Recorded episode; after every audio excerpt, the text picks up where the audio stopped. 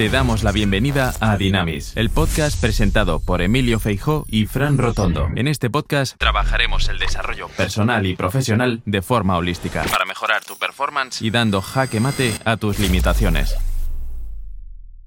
Muy buenos días España, muy buenos días Argentina, muy buenos días Colombia, muy buenos días a todos. Mi nombre es Fran Rotondo y le damos la bienvenida al podcast número 10 de Dynamis, que eh, en este formato va a estar en dos versiones, vía Spotify y, los otros canales de podcast, Apple Podcast, SoundCloud, Amazon Music, van a estar en formato audio y en YouTube va a estar el formato audio-video. En esta oportunidad quería más que nada entrevistar a quien es mi partner, el coequiper con el cual nos desenvolvemos día a día, pero lo quería entrevistar de una forma diferente. Quería en esta oportunidad que él mismo se pudiera presentar, se pudiera explayar, porque yo lo conozco mucho y muchos de ustedes también lo conocen mucho, pero qué mejor que sea de la misma boca de él, que nos cuente, nos comparta su experiencia, que, que nos pueda enriquecer en esta tarde. Antes que nada, y darle la bienvenida. Quiero agradecer al grupo Marca, que nos da el soporte en vivo tras vivo, con todo lo que es eh, redes, sin lugar a dudas también a Gusto, que es parte fundamental de la consultora, y también a Berenice, que Berenice es la encargada de toda la parte de psicología empresarial y nos da todo un soporte desde el lado de la psicología, que no, no es menor para el, el 360 que hacemos en la consultora. Así que, sin más, ¿cómo estás, Emi? Buenos días a todos. Buenos días, Fran. Muy bien, muy contento, pero dejándome llevar. Una vez un amigo me dijo que las mejores cosas suceden cuando te dejas llevar como una hoja del árbol, se deja caer y deja que el viento de una u otra manera la vaya llevando. Confiar en el destino donde te lleva el viento. En este caso, yo no soy una hoja y vos no sos el viento, pero bueno, se te ocurrió hacer esto con el listado enorme de personalidades que tenemos y bueno, acá estoy, contento y, y raro a la vez, porque cuando es una entrevista, me preparo por una entrevista, pero cuando es una entrevista dentro del mismo programa que armamos juntos, es como extraño pero dispuesto a responder todas las preguntas, mi hermano. ¿Cómo costó convencerte? Sí. la verdad que sí. Pero bueno, la verdad que está bueno que te, que te, hayas sumado y te hayas animado. Para mí es súper importante y es un orgullo el, compartir el, día a día en este espacio contigo. y bueno, quiero que, nos comentes, que le cuentes a la gente. ¿Quién es Emilio Feijó? Emilio Feijó es un trabajador. Voy a tratar de resumir los últimos dos live, en el cual voy a tocar puntos que me, me sentí muy identificado. Es una persona que trabaja desde que era millennials, pero en esa época no se le decía, pero tenía esa edad muy pronta, que lo crió una familia hermosa, realmente envidiable, porque tuvo una familia hermosa, eh, en donde prevalecieron siempre los valores, por eso soy un agradecido a la vida, y que tuvo una vida como pueden tener muchos, con, con tropiezos, con dificultades, pero siempre con el convencimiento, diría otro de nuestros protagonistas de los live, que sabía dónde quería llegar. Y y eso es fundamental. Nunca negocié el objetivo. Al contrario, siempre me entregué al objetivo. Después podemos hablar de la parte profesional, pero creo que eso podría aburrir en esta instancia. Yo soy eso, un trabajador, un trabajador que ama lo que hace, que también dijo un protagonista de los live, que no siente que sea un trabajo, simplemente le dice trabajador o lo llama trabajador, a, tal vez esos momentos de esfuerzo que por momentos uno tiene que saber sobrellevar. Yo creo que eso es el trabajo en sí mismo, sobrellevar los esfuerzos y los vaivenes que muchas veces salen de una manera no deseada. Yo creo que ahí está el secreto de mi trayectoria, en trabajar, en superar esos vaivenes. Pero siempre disfrutándolo, todo lo que he hecho lo he hecho con una pasión enorme y amo lo que hago, ergo no puedo decir que esto sea un trabajo. Desarrollé una consultora en el año 2008. Eso mismo te iba a consultar, pero me gustaría ir un poquito más atrás todavía. Pues hablas de. ¿Más? Sí, sí, más atrás. Hablas de esfuerzo, hablas de alguien que quería llegar hasta cierto lugar. Eh, hablas de parte de resiliencia, hablas de que todo fue gracias a lo que vos mismo impulsaste y te fuiste formando y forjando por los caminos de la vida. Sí. Eh, ¿Cuál fue el punto de quiebre tuyo que te lleva a estar hoy a donde estás? No sé si hay un punto de quiebre. Yo creo que fueron diferentes puntos de quiebre. Eh, un momento de punto de quiebre que marcó mi destino o mi realidad fue el fallecimiento de mi padre a una temprana edad. Yo soy el único hijo. Y, mis caminos iban por la odontología, en el cual tuve que truncar esa carrera debido a, a no poder solventarla. Yo creo que ese fue un punto de quiebre. Otro punto de quiebre puede haber sido el nacimiento de mi primera hija. Eso fue otro punto de quiebre.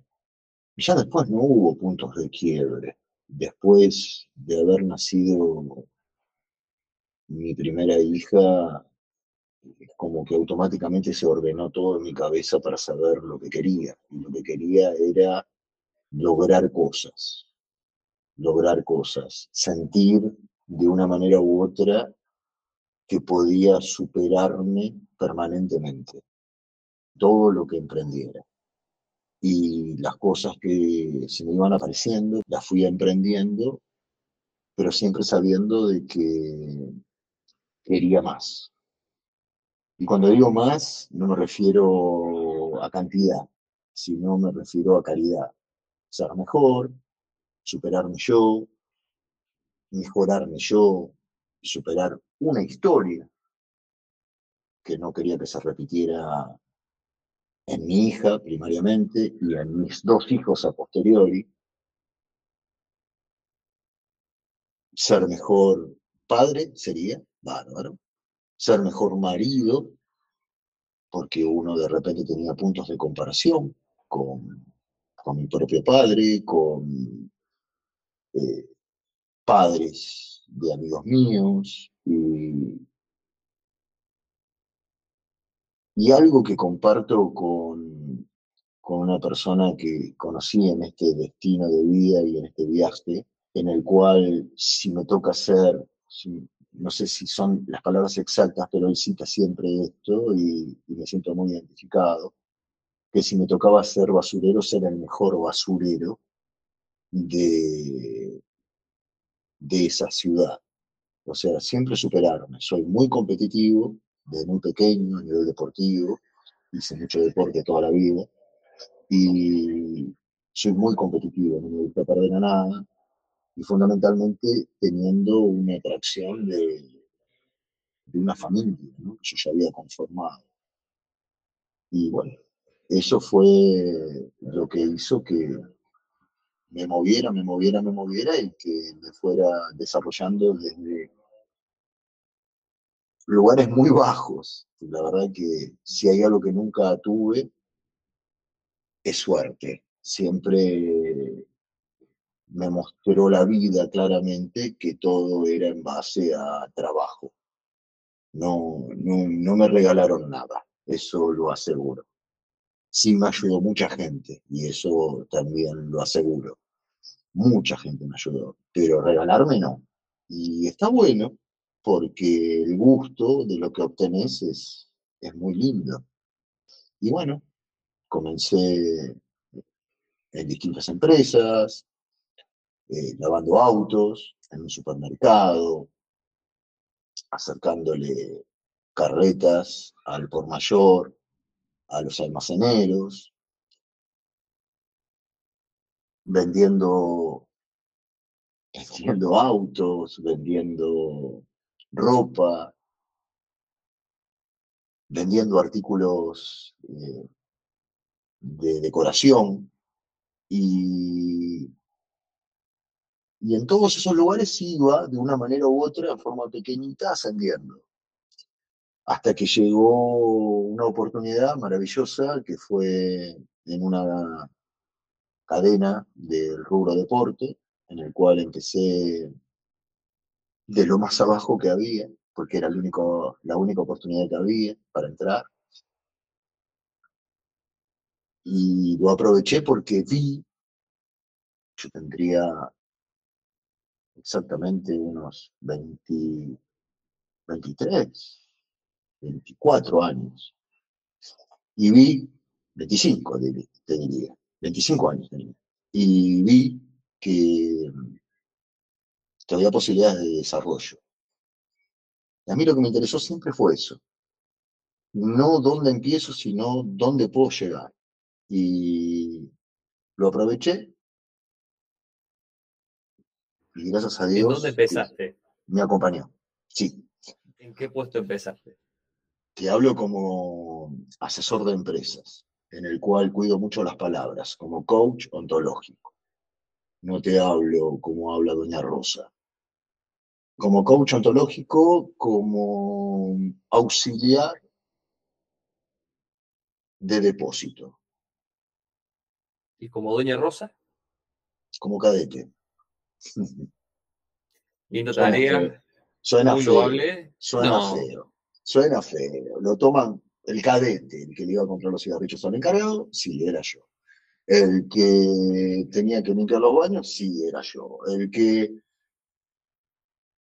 pero también era el que acomodaba la mercadería de tal manera para que los vendedores pudieran ser rápidos a la hora de llegar a una entrevista, era el que tenía rápidamente acomodada la mercadería cuando ingresaba, ingresaba la mercadería con los camiones, la bajábamos con un compañero que tenía, Alejandro, la, la bajábamos juntos y la acomodábamos rapidísimamente para que los vendedores pudieran lograr las ventas, ¿no es cierto? Y me sentía muy importante en lo que hacía, me sentía muy útil.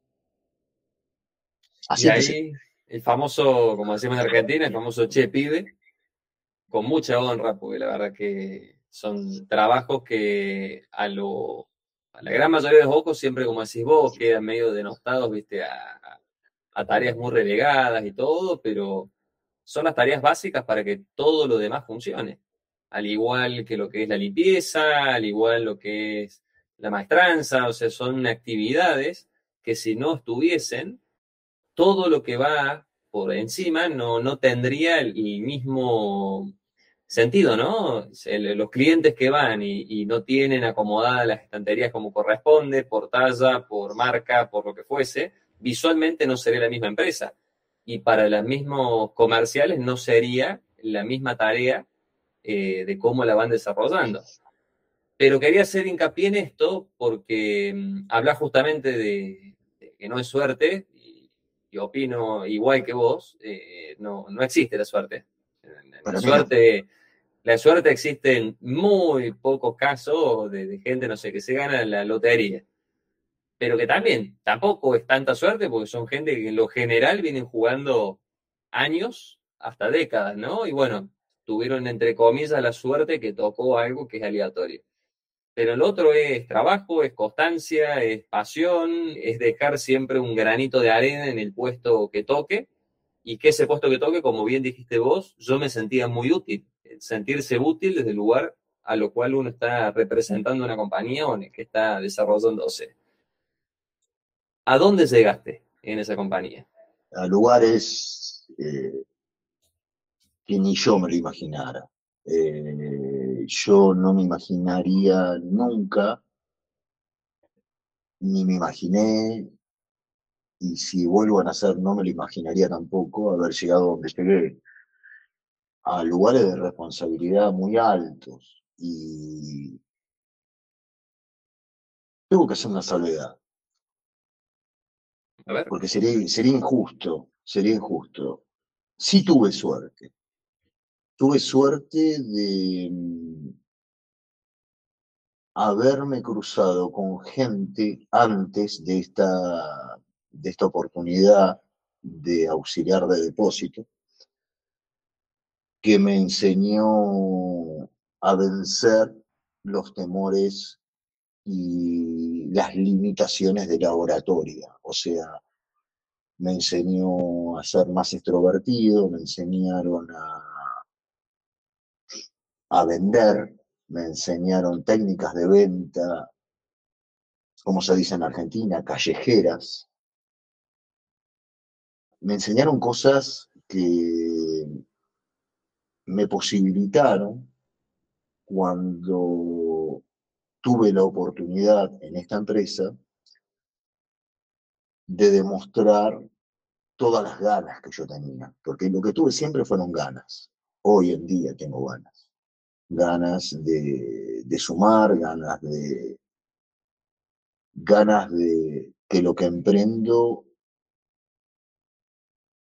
me da un poco de pudor, pero es la verdad, eh, sea exitoso. No me gusta otra cosa, me molesta otra cosa, porque creo que si uno se lo propone siempre puede ser número uno. No a veces, siempre. Y puede haber momentos que no lo seas, pero es cuestión de tiempo. Y eso lo sentí en el deporte desde muy pequeño, pero estaba plagado, estaba plagado de limitaciones. Y tuve la suerte de haberme cruzado con gente que me ayudó mucho, mucho, mucho, mucho. Tartamudeaba, eh, me costaba mirar a los ojos a la gente, una autoestima de 1 a 10, menos 4, y todas herramientas que para la parte comercial no ayudan, para nada, restan. Y yo tuve la suerte de haberme cruzado con gente que me ayudó desinteresadamente me ayudó, me ayudó y cuando aparecieron las posibilidades, no importaba el producto, siempre me lo dijeron. Y hoy lo digo yo, no importa el producto, lo importante es la convicción que vos tengas sobre vos, la convicción que vos tengas sobre lo que querés lograr y lograrlo y lograrlo. La verdad que, bueno, si bien lo hemos hablado siempre en, privado y, nos conocemos y hace varios años que tenemos una, relación independientemente al proyecto que, hemos encarado juntos hace un tiempo, eh, pero no me canso de, escuchar la historia y, me pongo en el lugar de ese niño que, quería superarse y quería ser alguien que se sintiera bien consigo mismo, ¿no? A pesar de eh, limitaciones muy grandes que tuviste, porque estamos hablando de una pérdida de, un papá, de, muy chica, de muy pronta edad tuya. ¿Tenés hermanos, Emi? No, único hijo, único hijo y una, hijo de gallegos, literalmente, papá de La Coruña, mamá de Galicia, Pontevedra, y bueno, una mamá que hace de hermana, de ahora hace de nieta mía. Y es maravilloso, es maravilloso seguir mimándola y cuidándola por todo lo que me cuido de ella. Te pregunto esto porque quedaste como hombre de la casa y, de tu madre también, de la mami, muy grande, abandonar los estudios, que en su momento era tu, profesión o lo que querías hacer en la vida, y pasar a ser eh, comercial, pero comercial con todas las letras y en mayúscula, en el cual ayudar a personas, ¿no? Que eso es en definitiva el buen fin de ser comercial. Y hoy por hoy el producto y servicio sos vos, para con otras empresas, para con otros clientes. ¿Cómo fue ese quiebre en el cual saliste de lo corporativo para eh, ser tu propio jefe y empezar a volcar todo lo que aprendiste en los años de, ventas y, particularmente en esta compañía que te permitió desarrollarte desde el comienzo, comienzo hasta lo, más alto que se podía llegar, que creo que también eso te ha permitido el, tener una vista eh, totalmente integrada de la empresa, porque sabías exactamente cómo funcionaba todo el escalafón, desde abajo hasta arriba. ¿Qué fue lo que te permitió, o más bien, ¿Qué fue lo que te despertó el bichito de decir, esto que sé, no me lo puedo guardar para mí o para, para lo que estoy haciendo en esta compañía, lo tengo que compartir con el resto? ¿Cómo nace Emilio Feijó Coaching? Es muy raro cómo nace, porque esto también tiene que ver con gente que me puso la vida en mi camino, gente muy querida. Y diría, el otro día hablábamos contigo, de lo que significa la amistad, ¿no es cierto? Que la amistad tiene una o comienza la palabra amistad con una A tan grande como, como un continente, y que a veces uno habla a la ligera de la palabra amistad.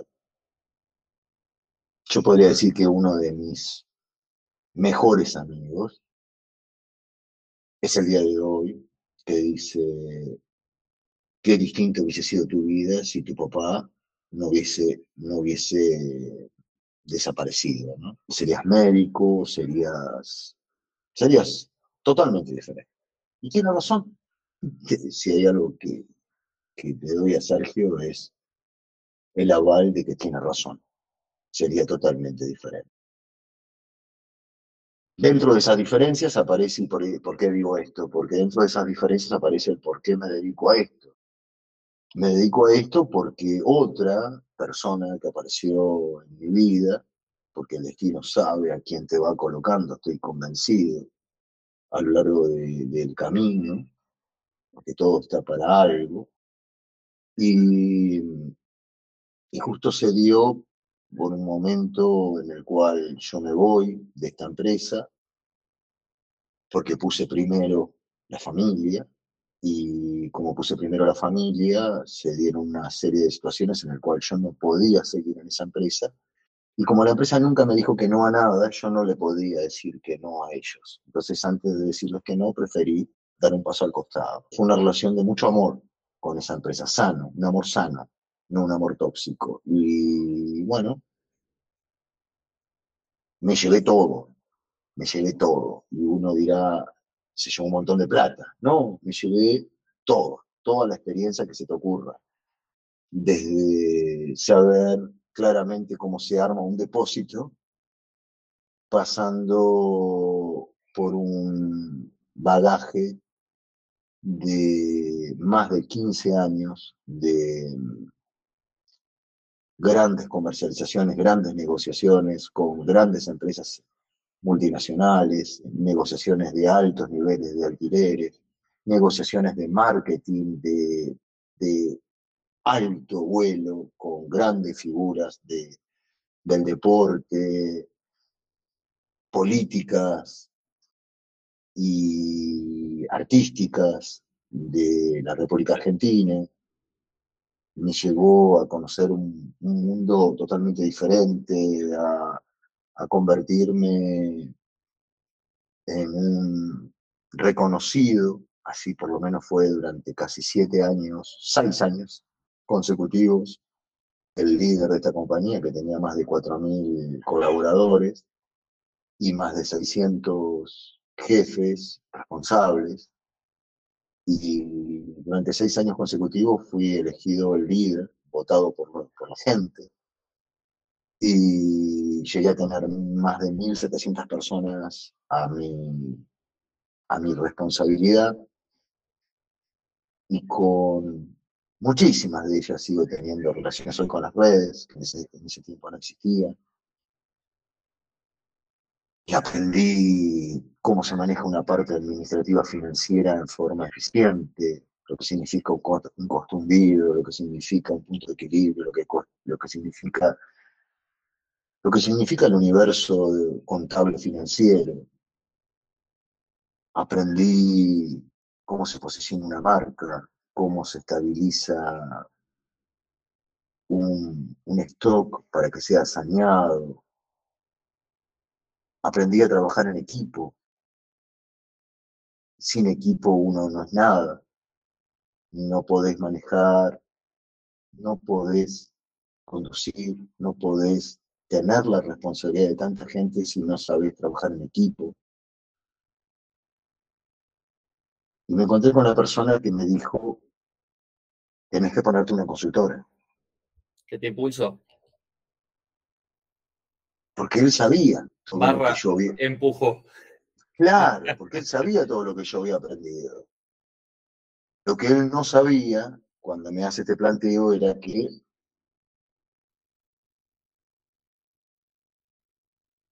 yo era agnóstico, yo era incrédulo, yo era absolutamente un no creyente de los asesores o de los consultores.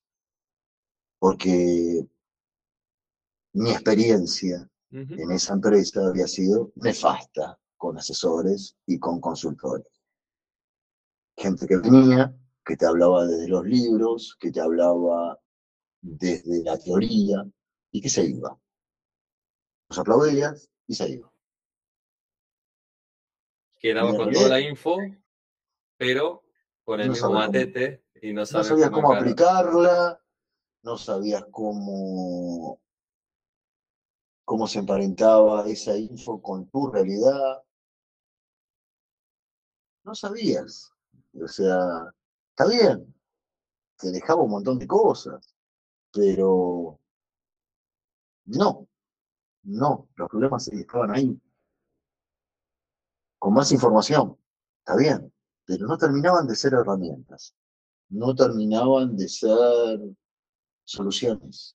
Y si partimos de la premisa, acá habla el comercial que tengo incorporado, que todos en la vida, en la vida, no compramos productos, no compramos historias, no compramos mercadería, sino que lo que compramos son soluciones, o intentamos comprar soluciones. A veces nos sentimos mal porque lo que compramos no termina siendo una solución, pero lo intentamos, buscamos esa solución.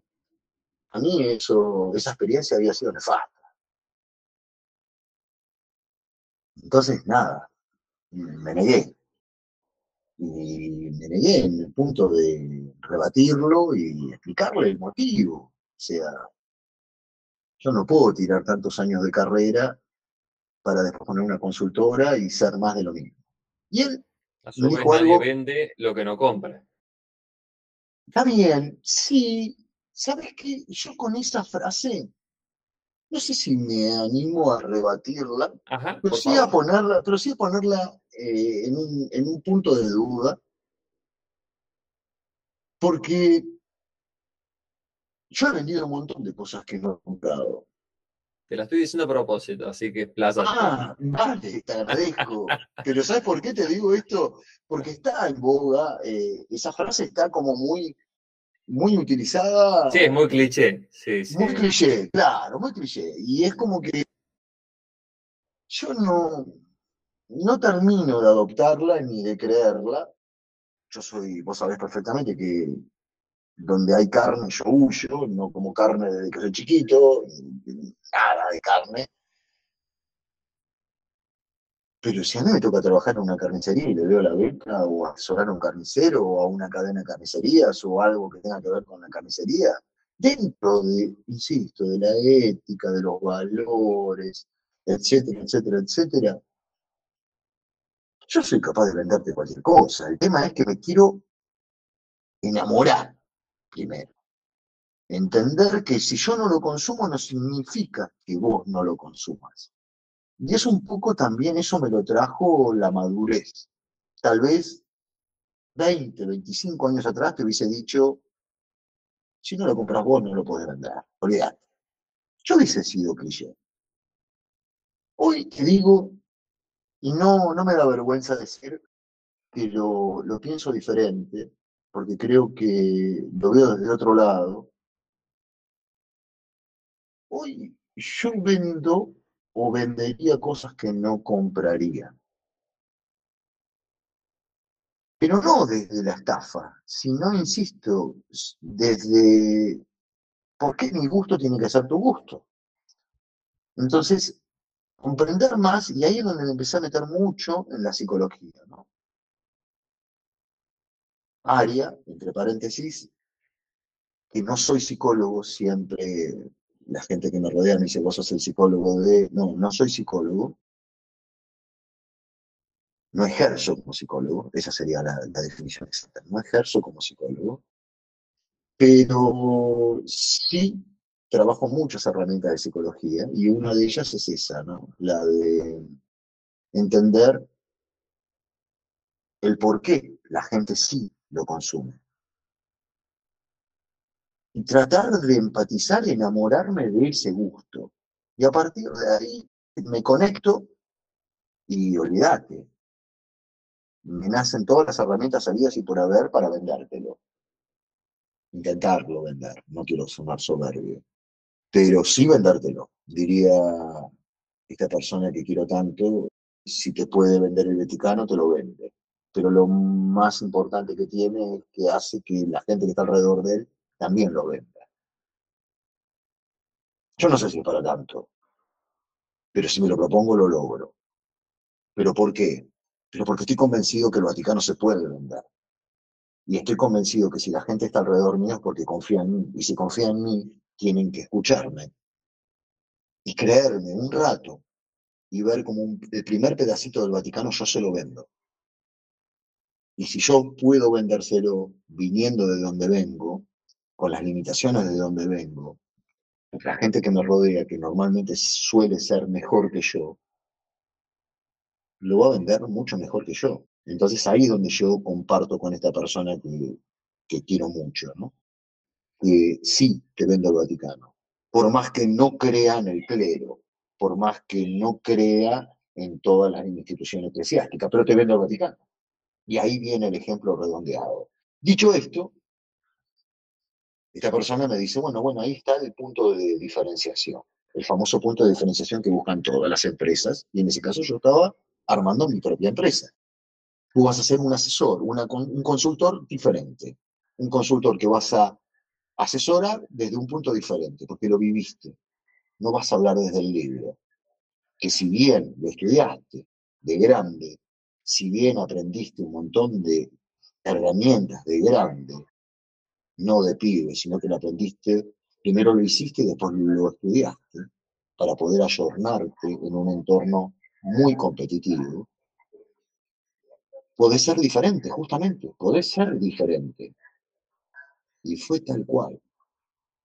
Ese fue el, disparador en el cual en el año 2008, allá por el mes de febrero, abrió la consultora Emilio Fejo Coaching, en el cual empezó asesorando una empresa que fabricaba ropa de bebé, de niños hasta cuatro años, Ogly, que ya no existe, por problemas familiares, disolvieron la empresa al año, creo, de yo haber comenzado, un problema familiar muy grave.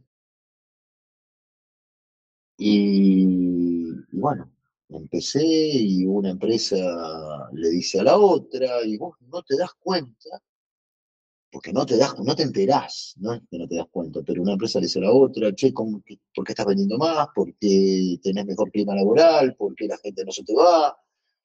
Cosas que yo lo tomaba como natural, porque yo siempre me tomé la consultoría y el asesoramiento como el gerenciamiento. Nunca cambié el chip. Para mí, cada cliente mío, que el otro día hice la cuenta en una presentación que estoy haciendo, desde el 2008 hasta acá fueron cientos, son, porque hay algunos que están vigentes todavía, son 107 empresas que pasaron y que depositaron su confianza en mí, en el cual más del 45% superaron los cuatro años de permanencia en ese asesoramiento. Y se hizo todo muy grande. Y, ahí ya se armaron equipos interdisciplinarios. Y cuando me di cuenta estaba dando conferencias, hablando de lo, único que sé, que es de ventas, de liderazgo, de todo lo que son habilidades blandas.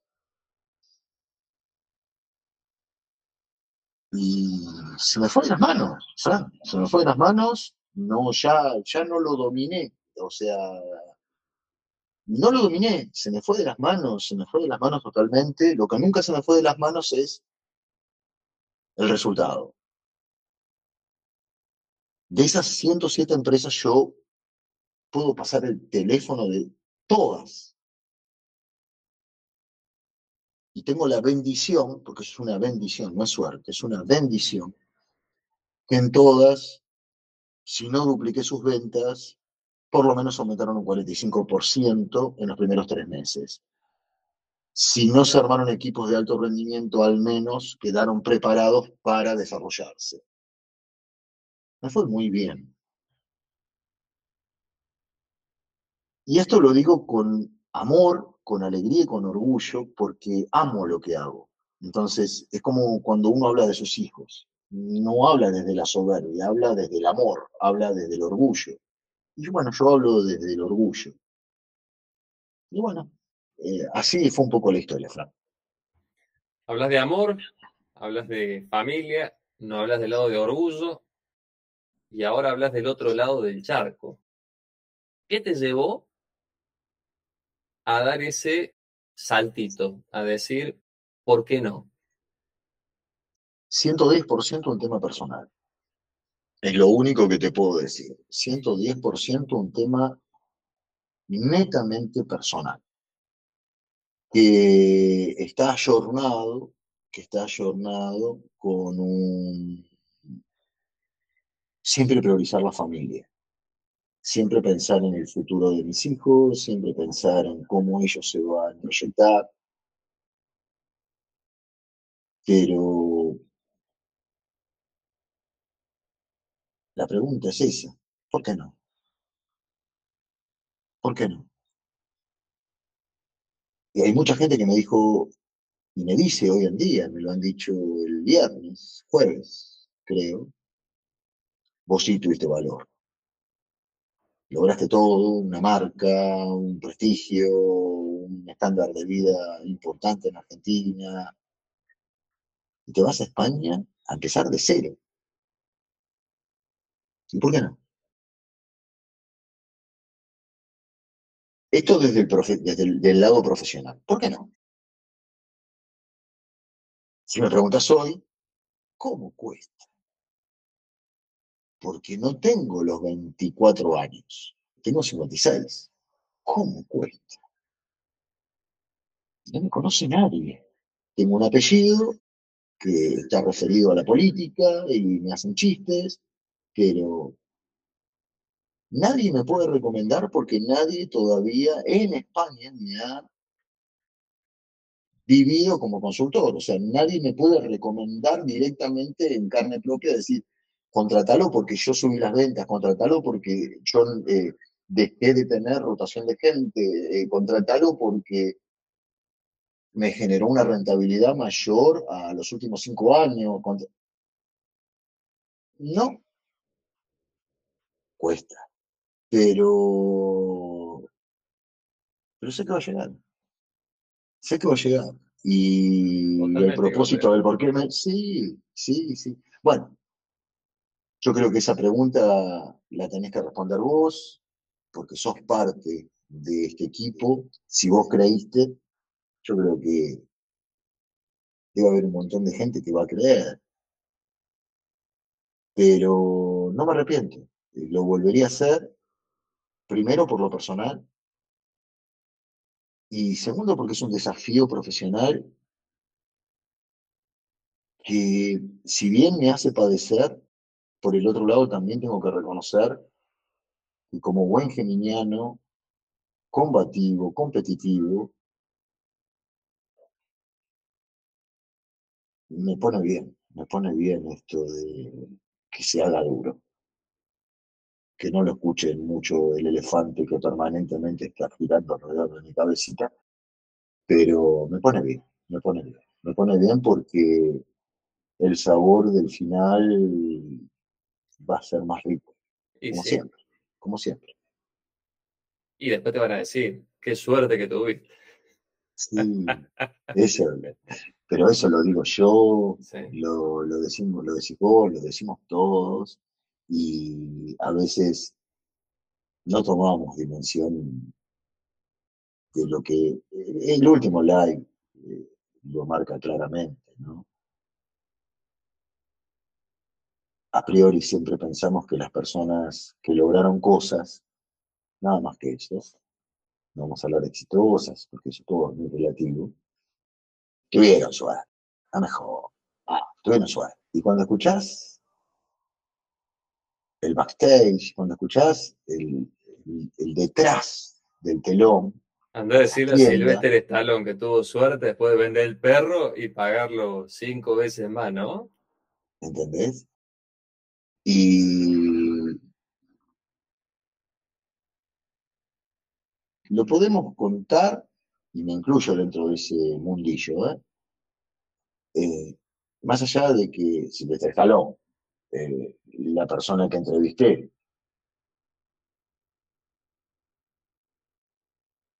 más allá de lo que hayamos logrado, eh, a mí también se me tildó de que tuve suerte. Y está bien, es, es como una buena, es un, es un buen disfraz también para, para no tentarnos con una soberbia que no, por lo menos en mí, yo no sé si les de Stallone, sí sé la persona que entrevisté y sí sé hablar de mí, no está en mis, en mis valores, en mis genes, que es la soberbia. Está bueno, sí, tuve suerte. Y el día de mañana espero que también me tilden que tuve suerte en España. Es, Y va a ser. es- ojalá, ojalá me digan que tengo suerte, porque quiere decir que me fue bien. Mi familia y yo sabemos que, que hubo detrás de esa suerte que todavía no apareció, ¿no? Porque no he logrado nada todavía en España. Todavía. Ahora, una de las empresas que, como tantas otras, tuvo que sobrellevar pandemia, tuvo que sobrellevar crisis, eh.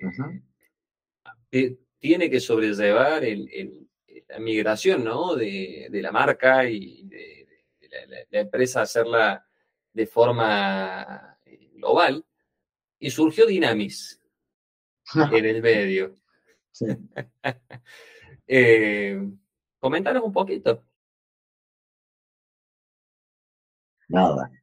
El que me ve se da cuenta. Y el que me escucha, porque somos los podcasts que se escuchan y se ven, pero hay, hay redes sociales que solamente nos van a escuchar. Soy 110% analógico, con orgullo lo digo, y un permanente aprendiz de lo digital.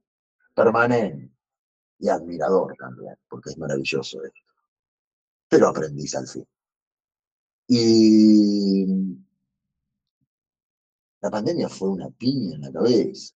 Fue empezar mi primera visita con un cliente en Santa Fe, que recién acabo de cortar con él antes de empezar este podcast. y enterarme que nos encerraban durante un año.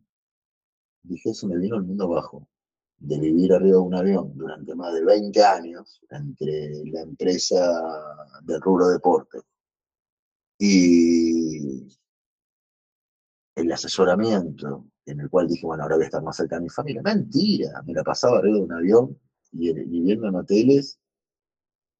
Durante 20, 24 años me la pasé arriba de un avión y durmiendo en distintos hoteles. Yo dije, se me terminó todo. ¿Y ahora cómo? Ya está. ¿Qué, inventás? ¿Y ahora qué hago? ¿Qué charla? Si no hay aforo. Claro, viste. ¿Quién me va a llamar para una conferencia? ¿Y cómo hago para contener o para desarrollar? claro, escuchar una entrevista. Y ahora.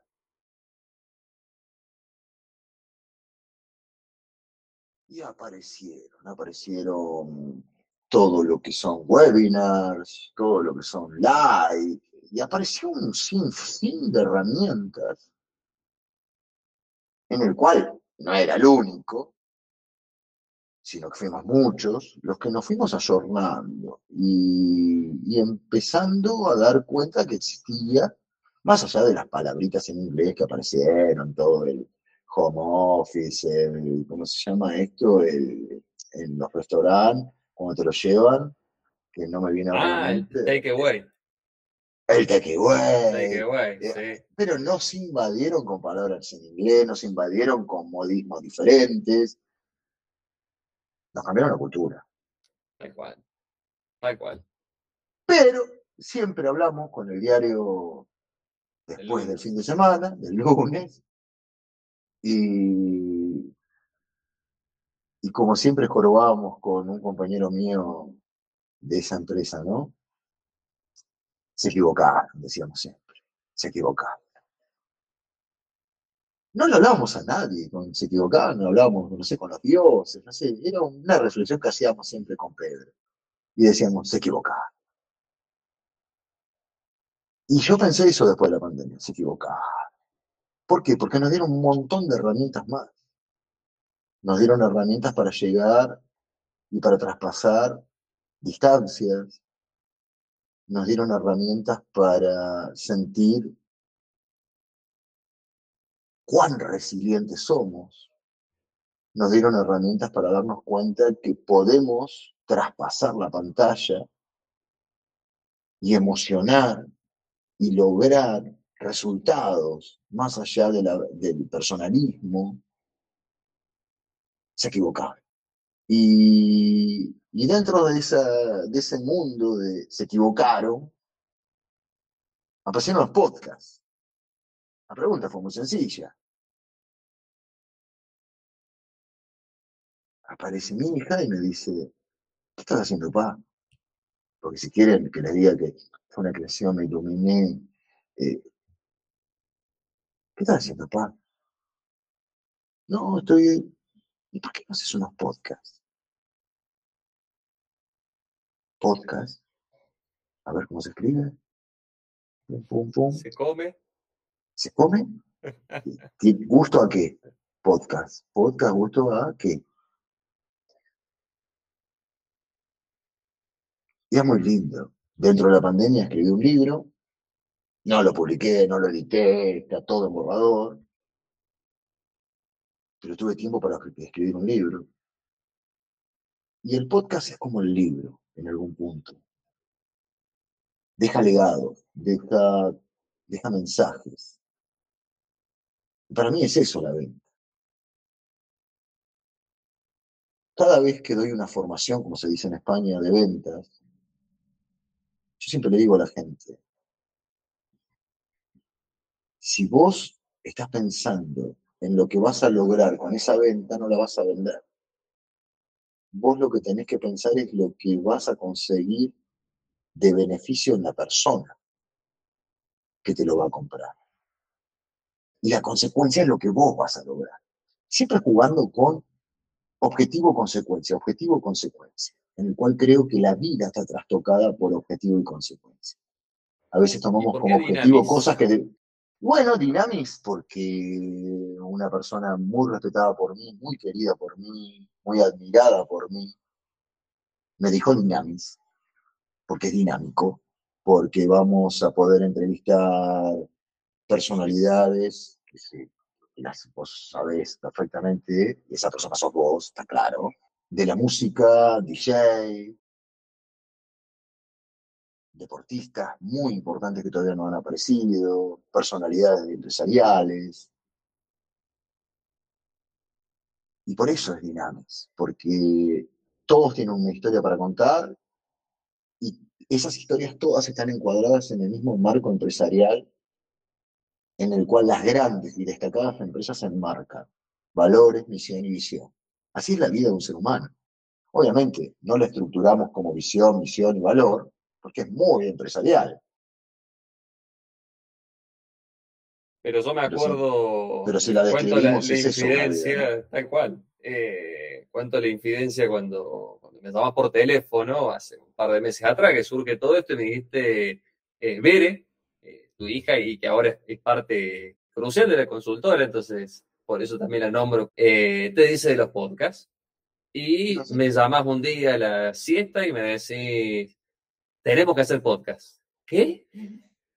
Sí, sí, tenemos que hacer podcast a nivel comercial y hablar de esto. Me encanta. Pero dice, tenemos que buscar un nombre que sea 360, que sea transversal, que no sea simplemente un podcast de venta, que sea un podcast de inspiración, de motivación, de cambio holístico. Ah, digo, qué bueno. ¿Qué nombre le ponemos? Y ahí me quedó dinámico, ¿viste? De decir, bueno, al ser transversal y, a estar con tanta, eh, tantos temas que se, se trata, han pasado DJ, ha pasado una persona extremadamente reconocida del ámbito empresarial y, y, muy querida por lo que es ella como persona, muy humana, muy humilde, pero de puede ser de cualquier rubro, puede ser de cualquier edad, es dinámico. Y también se juntaba el hecho de impulsar la marca a nivel Europa, como lo hiciste en Argentina, es decir, es volver un poquito al origen, ¿no? Y ahí dije, ¿por qué no en latín? Diramis, es el origen de la lengua nuestra.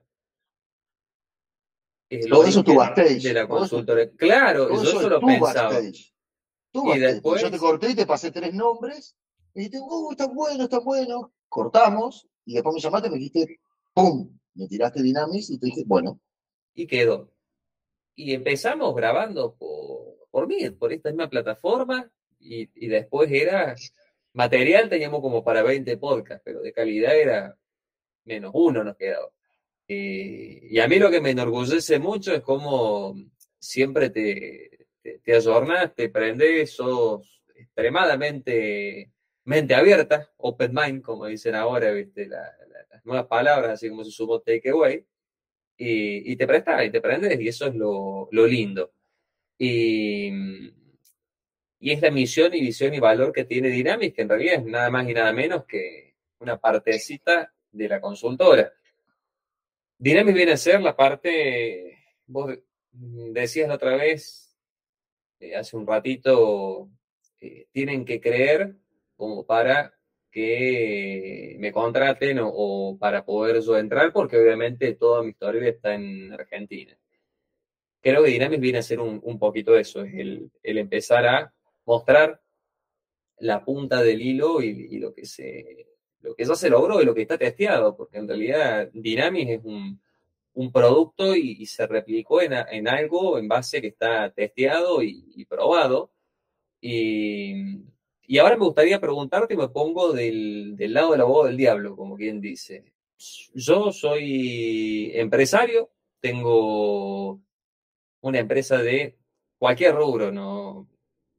una verdulería en un shopping. Gourmet, como las que se usan ahora, eh, veganas y, y, con toda la, la cuestión. ¿Por qué contar con una consultora? O mejor dicho, ¿por qué contar con Emilio Fejo Coaching? Porque en un 99,9% te voy a sumar cosas que vos no sabés. como en un 99,9% cada ser humano que existe en esta tierra le aporta cosas a su pareja, a sus amigos, a su empresa, que no saben, porque la vida es un complemento casi perfecto cuando nos unimos los que sabemos de algo con los que saben de otra cosa, con los que saben de otra cosa, con los que saben de otra cosa. Una vez escuché a alguien que dijo, la empresa perfecta está compuesta por los mejores en cada área. Y yo me tomo el atrevimiento después de muchísimos años de sumarle, no cambiarle, sumarle a esa frase trabajando en equipo, con humildad y con un espíritu colaborativo, pero fabuloso. Por eso tendría que llamar a Emilio Feijo Coaching, porque no importa el rubro. Es mucho, es mucho lo que se le puede aportar a la parte comercial. Porque hace más de 35 años que se desarrolló en un país en el cual cada cliente era una final por penales. No se podía perder un cliente. Porque entraban cinco clientes y tal vez con cinco clientes tenías que hacer la diferencia. Porque sé lo que es aprovechar la diferencia. Porque cuando hablan de trabajar bajo presión, y hemos hecho un podcast hace creo ocho semanas por ahí, Sí, sé trabajar bajo presión. Nada más que me gusta transmitirlo con pasión y vivirlo con pasión, para no sufrirlo. Pero la vida es presión. Yo ya sé que me voy a morir, entonces ya tengo una presión ahí. Ahora, si yo lo miro desde ahí, no está bueno. Ahora, si me apasiona vivir como me apasiona vivir, y tal vez dejo Argentina, tal vez dejo un montón de lugares, tal vez me vengo a España, tal vez me involucro en terribles, cuando digo terribles es poderosos proyectos y desafiantes proyectos para lograr, a sabiendas que generan presión. Me tienen sin cuidado, porque los tomo con pasión. Porque presión es otra cosa. Presión es cuando hay un problema de salud y no puedes hacer nada. Eso es presión. Lo demás es pasión. Lo demás es pasión. Créanme lo que es pasión. Creo que a esa persona, si no me llama, es porque tiene que haber alguien mejor. Porque alguien tiene que llamar. Porque si se va a poner en un shopping, con los costos fijos que tiene un shopping, a vender un ticket promedio tan bajo como es el de la comida vegana, con, alta, con alta rentabilidad, con alta rentabilidad, pero no deja de ser un ticket bajo, tiene que generar gran volumen. Para, hacer, para manejar gran volumen tiene que manejar buen marketing. Para manejar buen marketing, tiene que dentro de todo generar buena eficiencia en las ventas y mucha efectividad en los clientes para que vuelvan a comprarle y los recomienden. Si no llaman a mi fijo, tienen que llamar a otro. Y debe haber gente, no, seguramente hay gente mucho mejor que yo. Creo y pongo en duda fuertemente que esté preparada en orígenes, como el vino, cuando dicen en, en no sé, toneles de roble, como fui cultivado yo, en un país en el cual si no logras esos penales, te quedas afuera de la copa. Yo creo que ese es el valor agregado. Sería mi versión 2023 del 2008. En el 2008 la diferencia era yo lo viví. Esa es la diferencia. El por qué te, van a contratar a vos y no te tenés que sentir mal. En el 2023 yo lo viví en otro país. Vengo del, no sé, espero que venga del pasado y no del futuro de España, por Dios. vengo de otra cultura y lo que vos tomás como crisis para nosotros es la habitualidad. Entonces sé cómo salir de una crisis. Creo que ese es un valor agregado. No me hace mejor ni peor, pero creo que es un valor agregado. Tal cual, tal cual. Y me encantaría, Emi, porque sé que veo la hora y sé que tenés un compromiso muy importante posterior a esto y, que el deber te llama, pero, pero bueno, se pasó rápido y, y me encanta bombardearte preguntas como cuando te bombardeo con un café de por medio, a veces a, a las noches que nos hemos juntado. Comentarle a la gente qué servicios ofrece Emilio Feijó Coaching hace más de 15 años a nivel corporativo. No importa las ventas que tengas, simplemente queremos saber el dato y comparando punto a punto con el año pasado, con el mismo mes y con el mismo mes anterior al que has vivido, en 90 días que aumentamos un 40-50% las ventas. Ese es un producto que me costó asumir que es un producto, pero es un producto y lo voy a vender como tal. ¿Por qué? Porque siempre lo logré, pero siempre formó parte de un camino al profesionalismo, no como un producto en sí mismo. Pero como la gente lo termina disfrutando tanto, lo vendo como un producto en sí mismo ahora. Aumentamos sus ventas en 90 días hasta un 50%. Ese es un producto en sí mismo. Ya está, bien. Queremos eso, vamos a hacer eso. La segunda, a las empresas familiares les voy a hablar. No hay nada más lindo que la empresa trabaje para vos y no vos para la empresa. Frase hecha sin las hay. Nosotros sabemos cómo hacerlo. Nosotros sabemos cómo hacer para que no tengas que dedicarle tantas horas a tu empresa y que tu empresa no solo no deje de funcionar como está funcionando, sino que funcione aún mejor porque vos lo vas a ver más descansado y lo vas a ver desde otra óptica. Ese sería otro producto. ¿Qué dos productos más vendemos, Fran? Mí que me encanta la frase, se lo pusiste en curso y creo que es pero de las mejores que he escuchado, y no, y no porque la hayas dicho vos, pero tiene un trasfondo que no es simplemente la, frase en sí, sino la realidad misma, ¿no? La vida misma. Y, ambos que venimos del mundo corporativo y que vemos también cómo se van desarrollando las empresas, la famosa frase sobran jefes y faltan líderes, ¿no? Digo a nivel corporativo, como puedo llegar a decir a nivel político, como puedo llegar a decir a, cualquier otro nivel, ¿no? Hay muchas jefaturas hoy en día, en la era en la cual nos encontramos, la información está accesible a un, móvil, a un celular, pero faltan líderes. Y ese curso, que bueno, sé que, causó furor en Colombia y bueno, ni hablar en Argentina, pero es uno de los que más me gusta a nivel de, de frase.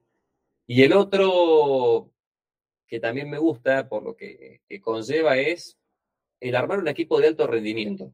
Sea, una cosa es armar un equipo sólido y otra cosa que sea de alto rendimiento. Es decir, que no solamente compita en la liga de barrio, sino que compita en la UEFA o que compita en la Libertadores, sino vamos para, para nuestros lados y que somos futboleros. Y creo que el armar un equipo de alto rendimiento viene atado también eh, a que haya un liderazgo positivo, ¿no? porque luego ese equipo de alto rendimiento eh, está conjuntamente formado por líderes desde el puesto en el cual se ubican, no por una cuestión jerárquica, sino en, la actividad que desarrolla cada uno desde su lugar. Pero sí, son los dos nombres y, cursos que más me, me gustan. Uno de ellos es, bueno, ambos conforman dos productos muy grandes, ¿no? Junto con el de ventas, pero los tres están entrelazados, fundamentalmente. No vamos a profundizar justamente porque el tiempo nos juega en contra, pero está lleno de jefes. Ahora, personas que inspiren, personas que contagien, personas que generen compromiso, que despierten cosas que no tiene nada que ver con el dinero, hay muy pocos líderes, hay muy pocos. Y son los que terminan transformando equipos de trabajo en equipos de alto rendimiento, que resistan crisis, que resistan presión, que resistan vaivenes emocionales, que resistan los no logros que se mantengan a tope de gama. Equipos de alto rendimiento. No es fácil. Pero los líderes son capaces de lograrlo. Y no depende tanto de la capacidad de la persona, sino del líder que saca lo mejor de cada persona y que transforma tal vez gente común en gente muy buena. Y eso también deviene en costes para la empresa, a favor, ¿no? Y el tercero, obviamente, que subraya estos dos que vos mencionaste, que es el de ventas. No existen clientes difíciles, no existen zonas difíciles, no existe producto difícil, no existen precios altos, existen vendedores mediocres. A partir de ahí, cada uno que saque su propia conclusión, ¿no es cierto? Pero con vendedores mediocres todo se hace mucho más difícil. Es más fácil atribuirle a todo lo que mencioné. Producto alto, crisis, es un momento del año, estamos en vacaciones, estamos eh, en feriado, estamos, lo que fuere. Cuando vos armás un equipo de alto rendimiento, todos esos motivos barra excusas se diluyen. Desaparecen. Ahora me encantaría, para cerrar y no, retenerte más, porque eh, veo la hora y se pasó rapidísimo y sé que tenés un, compromiso. Me gustaría decirte tres palabras y que me digas brevemente en una oración o en una palabra qué es lo que significa hoy por hoy en, en tu vida. ¿Sí? ¿Te animas? Venga. El otro día lo hice con Ana y, y realmente es muy movilizante. Así que venga, venga. Si te digo ventas. Pasión. Familia. Motor. Emilio Feijó. Laburante. Gracias a mí. Abrazo. Gracias, gracias Fran, gracias a todos y gracias por este autoespacio. El podcast nació para eso, para que nos conozcan. Tal cual. Así que si alguien lo ve que estamos pecando de soberbios, no es la idea. La idea nació sanamente y nuestra agencia de marketing nos dijo, hey, y ustedes los conocen. Y nos dejaron cliqueando. Y Fran lo tomó y acá estamos haciéndonos una autoentrevista, pero con mucha humildad, no con una autorreferencia soberbia. eso, Gracias por la calidez, hermano, como siempre. Al contrario, gracias por, por haberte animado y me encantó. Me encanta escuchar la historia y, lo vamos a volver a hacer. Y bueno, nos vemos en el próximo podcast. Abrazo inmenso. Saludos a todos. ¿Dónde nos pueden encontrar?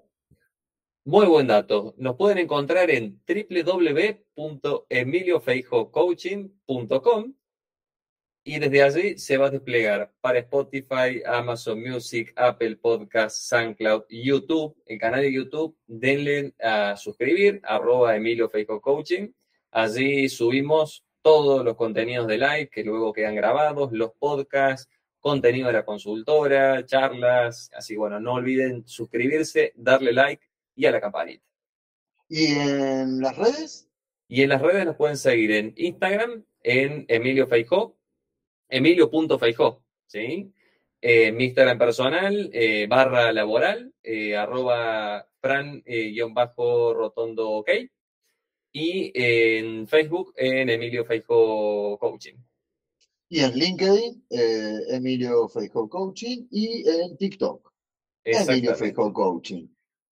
Y donde pongan Emilio Feijóo Coaching, créanme que estamos muy bien posicionados en Google Ads. Así que es parte del legado de esta pandemia. Gracias, Fran. Y gracias a todos. Nos vemos la próxima. Gracias. Un abrazo. Un abrazo.